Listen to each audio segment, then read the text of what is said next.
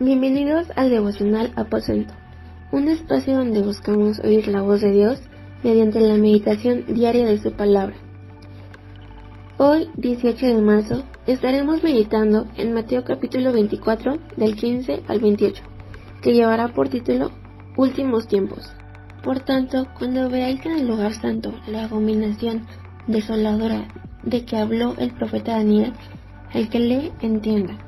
Entonces los que estén en Judea huyan a los montes, el que esté en la azotea no descienda para tomar algo de su casa, y el que esté en el campo no vuelva atrás para tomar su capa.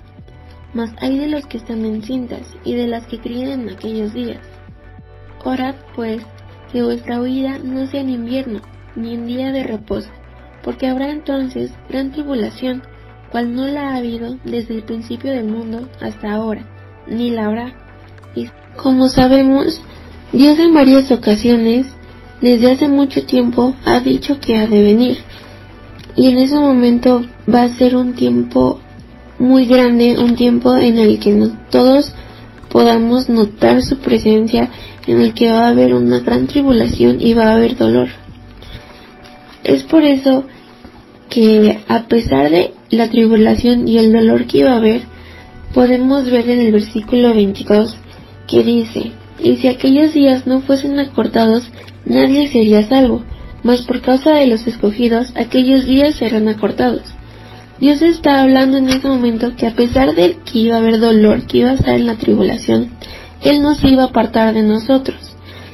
Incluso podemos ver su amor a través de esto, porque dice que a, a causa de ellos Dios acortaría el tiempo del dolor, el tiempo del sufrimiento. En el capítulo 23 dice, entonces, si alguno os dijere, mirad, aquí está el Cristo, o mirad, allí está, no lo creáis, porque se levantarán falsos cristos y falsos profetas, y harán grandes señales y prodigios, de tal manera que engañarán, si fuere posible, aún a los escogidos.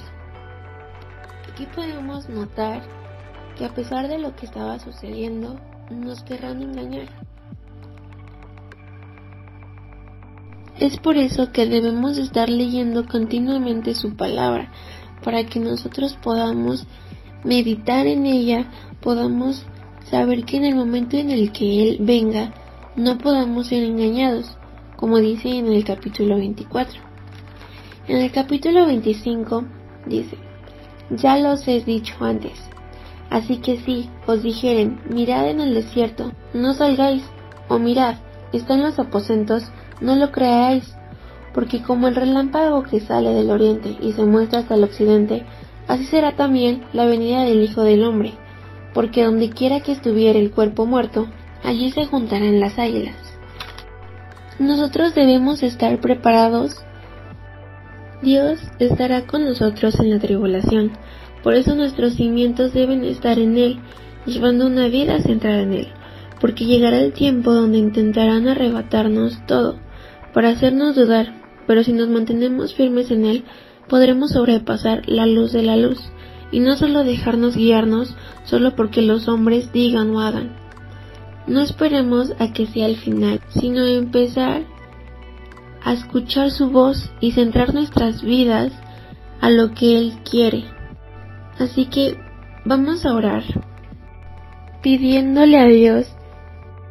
Nos querrán engañar con la verdad. Es por eso que debemos buscar oír todos los días su voz para poder tener un discernimiento conforme a su palabra. Vamos a orar pidiéndole a Dios que nos haga sensibles a su palabra, para que podamos discernir entre lo bueno y lo malo en nuestras vidas, y hacer posible llevar nuestra vida recta en su camino, para que el momento en el que Él venga podamos estar cimentados en su palabra.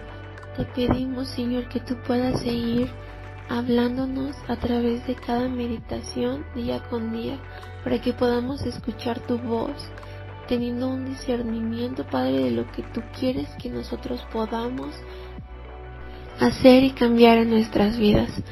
Te lo pedimos, Padre, Señor, que tú seas guiándonos en cada cada momento de nuestras vidas, en cada decisión que tomemos día con día, para que podamos seguir rectos en tu camino para el día en el que tú vengas, Padre.